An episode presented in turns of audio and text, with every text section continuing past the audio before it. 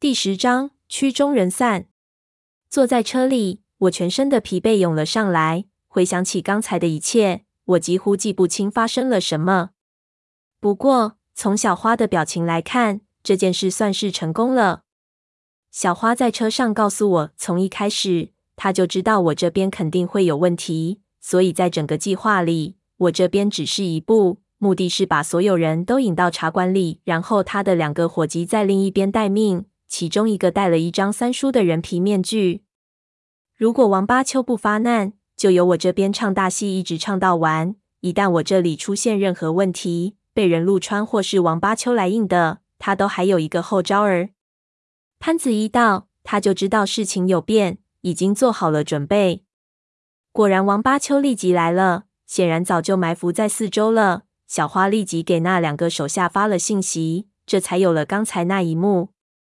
我道：“这也够惊险的。老六那边的伙计要是晚几分钟发短信，我们就死了。”小花道：“这一行靠运气没法生存。”说着让我看他的手机，上面有一条短信：“六爷、三爷带了人在我们铺子里，怎么办？”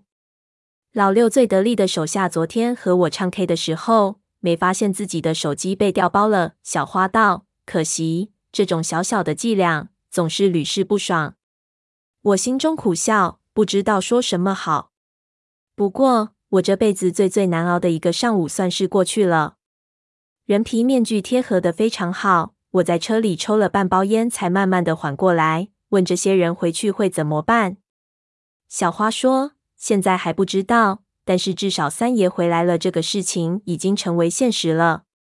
你三叔在长沙威名远播几十年了，我们这么一闹，潘子再去走动。”气势就完全不同了。我总觉得玄士气已经颓了，说起来就能起来。我举个例子，现在有很多人形的新伙计都是听着三爷的故事长大的。这些人把三爷当神一样崇拜，只要潘子说替三爷办事情，他们死都愿意。但前提是潘子必须代表三爷，这样他们就会觉得替潘子办事能进到三爷的盘口来，得到三爷的点拨。小花道：“这就是区别。这批人数目可不小，潘子靠自己是叫不动的。”我点头，确实有道理。小花继续道：“刚才那些人中，肯定有很大一部分是潘子能直接叫得动的。王八丘和鱼贩还是个麻烦，不过只能直面了。”我问起潘子的消息，小花道：“你很快就能见到他，他就要出院了。”出院。为什么要出院？我道：“他妈的，他不要命了！今天晚上很关键。”小花道：“我们刚才的成果需要有一个人变现，潘子必须出面，确定到底有几个盘口是在我们这一边，然后也就是今晚下半夜，王八秋和老六必须除掉。”我心中一惊，什么意思？事不过夜，这是三爷的规矩，王八秋也很清楚。也不会坐以待毙。小花说着，看了看天，今晚要下雨，流血的天气。我看着他，意外道：“这么可怕的话，你说得到一点也没压力，能不这么干吗？”小花笑了笑：“刚才那句话是我爷爷说的，我妈又转述给我听的。我听到这句话的时候才十七岁。”说着，他叹了口气：“压力这种东西，说着说着就没了。”我皱眉。感觉到一阵恐惧，我从来没有想过还会发生这种事情，于是问道：“一定要这样？要不我们打匿名电话报警，把他干掉好了。”天真这外号还真没起错。小花道：“如果我是你三叔，也许我有办法让你继续天真下去。可惜我不是。小三爷，面对现实吧，这是你自己的选择。”我沉默不语，看着车外的长沙。想起潘子也和我说过类似的话，这确实是我的选择。回到昨晚住的小旅馆，拿上行李，我搬到了小花在长沙的招待所。这里比在四川时略差，显然是很早装修的，应该是他发家时就建立起来的中转站。据说招待所食堂的师傅以前是成都狮子楼的总厨，他给我们搞了三个很精致的小菜。我们回到房间吃饭的时候。我又问晚上的事情什么时候开始？小花笑而不语，只是一个劲儿的让我喝酒。那是一种我尝不出来品种的酒，我怀疑可能是绿豆烧，就是以前土夫子经常喝的那种酒槽原汁，外加一些冰糖和药材做成的。这酒喝的时候辣口，感觉有一股绿豆汤的味道，但是几杯之后，我就毫无征兆的醉了过去，连什么时候迷糊的都不知道。醒来的时候已经是第二天早上了。我看到小花和潘子躺在我房间里的沙发上，两个人身上全是血迹，都睡得很熟。我看了看窗外明媚的阳光，就知道一切都已经结束了。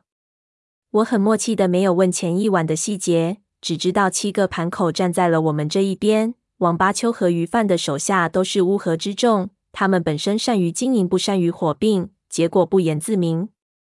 潘子收了下面盘口欠下的货款，总计小一千万。接着迅速整顿了崩溃的长沙总盘。我在这段时间就像给养物一样，到处露一小脸。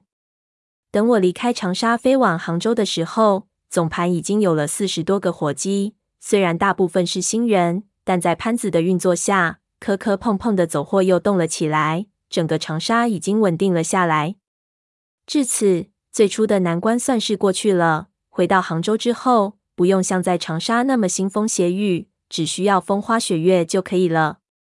在这段时间里，潘子会留在长沙为我物色队伍，利用三叔的名气和钱，加一些还不错的喇嘛，而我则必须在杭州处理三叔积累下来的事务，同时更加系统地模仿三叔，包括声音。这看上去很难。小花教给我一些技巧，目的是在去巴乃营救之前。能大致让三叔的脸和声音显得不那么突兀。之后，小花会回北京继续和霍家的人周旋，拖延时间，一直到潘子把队伍拉起来为止。我们计划完成这一切只用五天时间。我心中默默祈祷闷油瓶和胖子他们能坚持下去，一定要等到我下来。繁琐之事不表。五天之后，我、小花、潘子分别从杭州、北京、长沙飞往了西。三方人马在了西机场会面。一到机场，我就看到潘子带了能有一二十号人，浩浩荡荡的过来了。他们打扮成旅行团的样子。潘子举了一个小旗，上面写着“中青旅”。他拿着耳麦在朝我笑。果然是打不死的潘子。五天时间，他的伤一定没有好，但是看气色完全不同了，头发也刮油变黑了。小花那边只带着秀秀。两个人好像一对小情侣一样。我一个人穿着三叔经常穿的衣服，忽然有种孤独感。这些人来到我的面前，潘子就对身后的人道：“叫三爷。”三爷，身后所有人都叫了起来。我点头，静止不说话。潘子在前头引路。我们上了几辆很破的小面包车，我和潘子、小花坐在最前面的那辆车里。一路上，潘子把后面车上的一些人给我介绍了一遍，我听得格外用心。我知道平日里这些环节都是三叔做的，如今我就是三叔，在潘子不在的时候，这些人会听我的。我的很多决策会影响到这些人的生死，我不能像以前那样浑浑噩噩，以观光的心态来下的了。七小时后，我们会到达巴乃。我已经和阿贵打了招呼。到了之后，我们立即进山。